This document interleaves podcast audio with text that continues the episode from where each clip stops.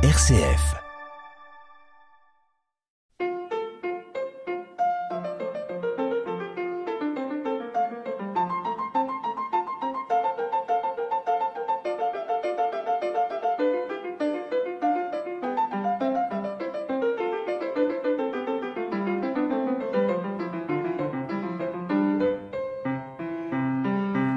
Bonjour à toutes et à tous.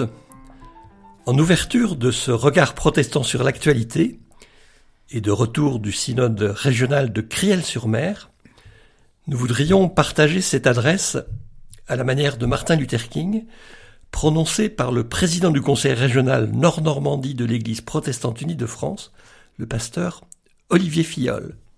Ce soir, comme Martin Luther King, je fais un rêve, celui de la disparition du terrorisme, celui du musellement des propos haineux, celui du silence imposé à l'antisémitisme, celui du jour où les hommes et les femmes de cette terre vivront d'amour, celui des armes transformées en outils de reconstruction, celui des poings levés devenus mains tendues à la fraternité, celui de la paix revenue pour toutes les nations.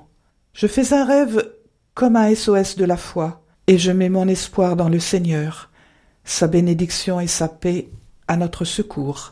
Le magazine de l'Église protestante unie sur RCF. Plus de 100 000 personnes ont défilé le dimanche 12 novembre à Paris et des dizaines de milliers d'autres partout en France pour la grande marche contre l'antisémitisme. Dans le cortège parisien, la Fédération protestante de France, la FPF, était représentée par son président Christian Krieger. Dans un communiqué, la Fédération avait encouragé tout protestant, fidèle à son éthique, à être responsable de ses choix devant Dieu et dénoncer la résurgence importante d'actes antisémites, des actes indignes de la France. L'Église protestante unie de France avait publié le 10 novembre un texte contre l'antisémitisme. L'antisémitisme, c'est non, le rejet, l'exclusion, l'agression, le meurtre au motif du judaïsme, c'est non. L'Église protestante unie invitait aussi les membres à dire non à l'antisémitisme en marchant ou en inventant toute autre manière de l'exprimer. Et à Strasbourg, le président de l'Union des Églises protestantes d'Alsace et de Lorraine, l'UEPAL, Christian Albecker, a défilé dans le cortège. L'UEPAL avait publié un communiqué le 10 novembre dans lequel elle rappelait que je cite, Notre responsabilité consiste à permettre aux Juifs de vivre libres et en sécurité dans notre pays. Ils ne devraient pas craindre de vivre publiquement leur religion et leur culture. La République protège tous les citoyens et reconnaît à chacune et chacun de vivre librement et en sécurité sa religion et sa culture. Cet édito dans le journal Réforme du pasteur Jean-Marie de Bourquenay date déjà de près de deux mois. Il a été publié le 19 septembre dernier, mais il est l'occasion d'un rappel de ce qui se passe en Arménie. Le conflit entre l'Arménie et l'Azerbaïdjan n'est pas récent, mais, et nous l'avons évoqué plusieurs fois dans Réforme, la situation a empiré. Il y a eu une guerre meurtrière en 2020, gagnée par l'Azerbaïdjan, puis la mise en place d'un blocus du Haut-Karabakh qui appauvrit toute une population. Les Arméniens rassemblent leur courage pour tenir, pour résister. Ils sont cependant bien seuls. Nous en parlons en France, nous en parlons en Europe, et rien ne semble bouger. Il y a pourtant de nombreuses raisons de ressentir une solidarité profonde avec les Arméniens. Ils ont connu un génocide et l'exil des survivants. Alors le protestantisme, sans doute parce qu'il a autrefois lui-même subi des persécutions, sera toujours du côté du fragile, de l'exclu, de l'agressé. Les exemples sont nombreux. Défense des Juifs pendant la Seconde Guerre mondiale, accueil des réfugiés, cela fait partie de notre ADN. De plus, l'Arménie est enclavée, sa frontière avec la Turquie est un no man's land. Après avoir subi le soviétisme, la voilà agressée par un autre ogre voisin, l'Azerbaïdjan, fort de ses ressources énergétiques en pétrole et en gaz. La diplomatie mondiale donne parfois l'impression de laisser tomber ce pays. Cette guerre, ajoute le pasteur Jean-Marie de Bourquenay, c'est le retour de David contre Goliath, le petit et le géant. Oui, mais Dans l'histoire biblique, c'est le petit qui gagne. L'Arménie, c'est aussi une diaspora très importante, notamment en France. Les Arméniens ont participé à la construction de la France du XXe siècle dans tous les domaines économiques, culturels et scientifiques. C'est un peuple mondial, pourtant issu d'un petit pays. Même s'il existe d'autres guerres, parfois oubliées, ce qui se joue dans ce conflit est aussi une parabole du monde tel qu'il est devenu. La force et la puissance de la richesse enlèvent tout scrupule et toute forme de respect des peuples et des êtres humains, favorisent les régimes autoritaires. Et notre silence est le résultat d'une prudence excessive par crainte de perdre l'accès aux hydrocarbures. Les mensonges du gouvernement azerbaïdjanais s'accumulent désormais à la face du monde et nous fermons les yeux. À plusieurs reprises dans les évangiles, Jésus guérit des aveugles. Cette cécité est parfois la nôtre lorsque nous choisissons de fermer les yeux. Nous avons à en guérir.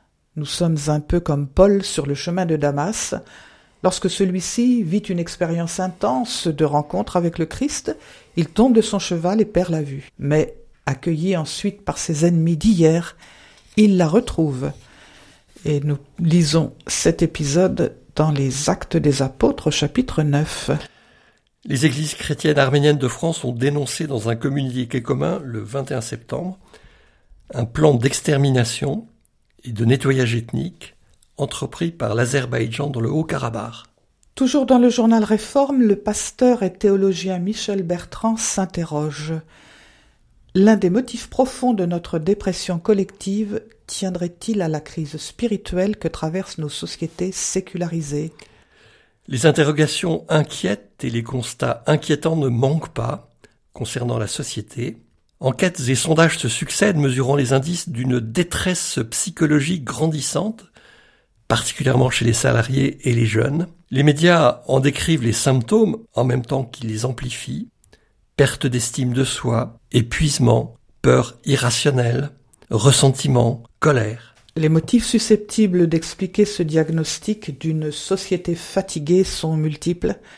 Les injustices persistantes, les inégalités croissantes, la crainte du déclassement, les changements rapides et incessants d'une société liquide, les impératifs de performance, jusqu'au sentiment de non-reconnaissance, voire d'humiliation sans oublier les diverses crises traversées, les horreurs du terrorisme, qui contribuent à accroître le désarroi et le ressenti d'impuissance. Pour autant, ces réalités douloureuses ainsi que leurs causes socio-économiques ou géopolitiques, particulièrement tragiques en ce moment, suffisent-elles à expliquer une telle dépression sociétale interroge le pasteur Michel Bertrand. Y a-t-il pas des motifs plus profonds permettant de comprendre cette difficulté à affronter l'adversité, à lui résister et à se projeter vers l'avenir? Cet émiettement de notre capacité de résilience ne serait-il pas la conséquence d'un effacement des questionnements fondamentaux et existentiels, notamment ceux touchant aux finalités et au sens? On l'a vu avec la réforme des retraites, où la réflexion sur le sens du travail, constamment sous-jacente, parfois évoquée, n'a jamais vraiment réussi à s'installer. Et plus largement, ce sont les préoccupations ultimes de l'être humain qui ne trouvent guère de temps ni de lieu pour se dire et se penser dans le désert des sociétés ségularisées. Elles sont emportées, englouties par le matérialisme, le consumérisme, l'utilitarisme, l'activisme, le brouhaha médiatique, la tyrannie de l'urgence. Demeure alors un impensé, un non-dit, un refoulé, voire un déni, concernant les pourquoi et les pourquoi de l'existence, c'est-à-dire ce qui constitue au fond le cœur de la vie spirituelle. Marcel Gauchet avait déjà perçu les causes et les conséquences de son appauvrissement en lien avec l'effacement des religions, même si celles-ci n'ont pas le monopole de la spiritualité, je cite, la société d'après la religion est aussi la société où la question du trouble intime de chacun prend un développement sans précédent, parce que c'est une société psychiquement épuisante pour les individus, rien ne les secourt ni ne les appuie plus. Dans son dernier ouvrage, Hartmut Rosa souligne l'importance pour la démocratie de ce souffle d'altérité et d'espérance que peuvent porter les religions. Le philosophe musulman Abdenour Bidar considère même que la crise majeure de nos sociétés est fondamentalement une crise spirituelle. Il écrit Je ne pense pas qu'on puisse, dans une existence humaine, personnelle ou collective, faire l'économie du spirituel.